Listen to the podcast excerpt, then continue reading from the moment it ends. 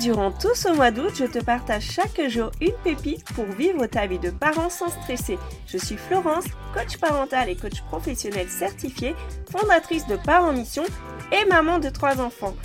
Mon but dans ce podcast, c'est de t'inspirer, t'encourager, te booster dans ta mission de parent. Bonne écoute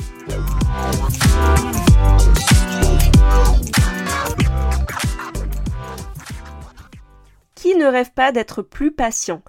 Je discutais avec un papa lors d'un live. Il me disait qu'il n'avait aucune patience avec ses filles. Je lui ai demandé dans quoi il travaillait. Éducateur avec des enfants autistes. J'imagine que ça doit demander beaucoup de patience, non?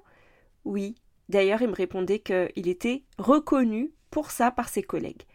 Une maman, un autre jour, me partageait qu'elle n'avait aucune patience avec ses enfants, alors qu'elle est méga patiente avec ceux des autres, dont elle a la charge en tant qu'enseignante. Alors elle s'en voulait parce qu'elle donne tout à ses élèves et quand elle rentrait le soir, bah c'est pas ce qu'elle donnait à ses enfants. Je suis sûre qu'en m'écoutant tu te dis bah oui, c'est normal Florence, parce qu'avec les enfants des autres, c'est pas pareil. Quand c'est les nôtres, bah il y a le côté émotionnel qui entre en jeu, et puis euh, ils nous connaissent par cœur, ils savent qu'il y a un petit peu de mou, ils savent très bien appuyer euh, là où ça fait mal pour nous faire exploser. Ils écoutent pas, donc au bout d'un moment on n'en peut plus.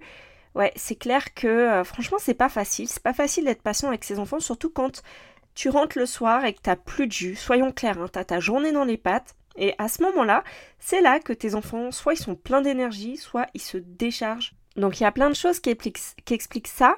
C'est vrai que nous, on est leur figure d'attachement, alors euh, ils osent exprimer leurs émotions. D'ailleurs, euh, nous-mêmes, petits, on n'avait pas forcément des parents qui écoutaient nos émotions, qui nous laissaient nous exprimer. Donc là, maintenant, on a des enfants en face de nous.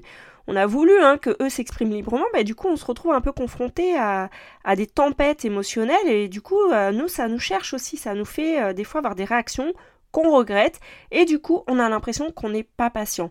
Alors déjà j'ai envie de te faire euh, relativiser, c'est pas tout le temps hein, que t'es pas patient, c'est dans des moments bien précis quand tu as ta journée dans les pattes, c'est clair que là tu es fatigué, t'as plus d'énergie quoi il y a, y, a, y a, tout simplement un constat à faire, c'est que il y a des moments, c'est pas facile.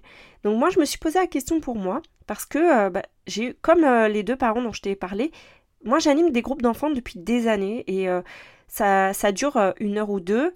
je suis pleinement présente avec eux, je suis pleinement disposée, je me suis préparée et du coup je me dis c'est peut-être pour ça que je suis patiente parce que ça dure pas très longtemps au final et c'est vraiment un espace où voilà je suis dédiée voilà.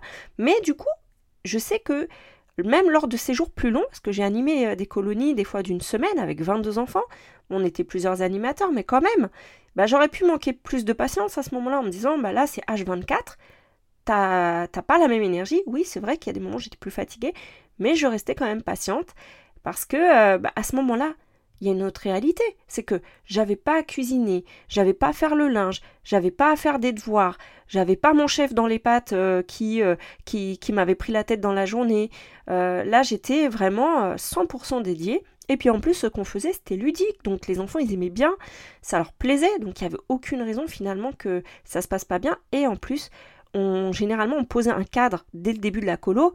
Donc les règles étaient claires, quoi. Ils savaient à quoi s'en tenir, ils savaient à quel moment on avait les activités, à quel moment fallait aller se doucher, à quel moment fallait manger. En fait, il n'y avait pas de négociation. C'était comme ça. Puis euh, avec l'effet du groupe, tu vois, ils sont un petit peu entraînés avec euh, les autres. Donc, euh, bon, à la fois, ils s'entraînent dans le bon sens et aussi dans les mauvais sens. Mais voilà, en tout cas, nous, on était vraiment 100% dédiés. Donc je me suis dit, c'est peut-être ça, en fait, qu'on n'a pas dans notre quotidien. Nous, on est des fois euh, on court partout, on veut tout faire en même temps.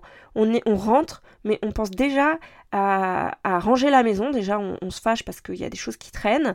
On pense à faire à manger, on pense à, vite, vite euh, demain, vite, vite euh, les devoirs, vite, vite. Enfin, voilà, rien que de te le dire, tu vois, déjà, je me sens, ça fait déjà trop. Donc voilà, moi j'ai envie de te proposer une chose. Tu vois, là, c'est un temps de recul que tu as en ce moment pendant ces vacances. Alors, peut-être que tu travailles, hein, mais dans tous les cas, le rythme est un peu différent. Donc, la chose que je t'invite à faire, c'est euh, de te planifier des moments pour toi au quotidien. C'est-à-dire, euh, c'est pas d'attendre de te faire le week-end génial où tu vas te reposer complètement, où tu partes sur une île déserte, ça, ça n'existe pas. Donc, un vrai sas de décompression, mais chaque jour. Tu vois, c'est vraiment d'identifier les moments charnières où toi, tu as besoin de reprendre des des forces, quoi. Parce que si tu ne le fais pas, ça, personne ne pourra le faire à ta place.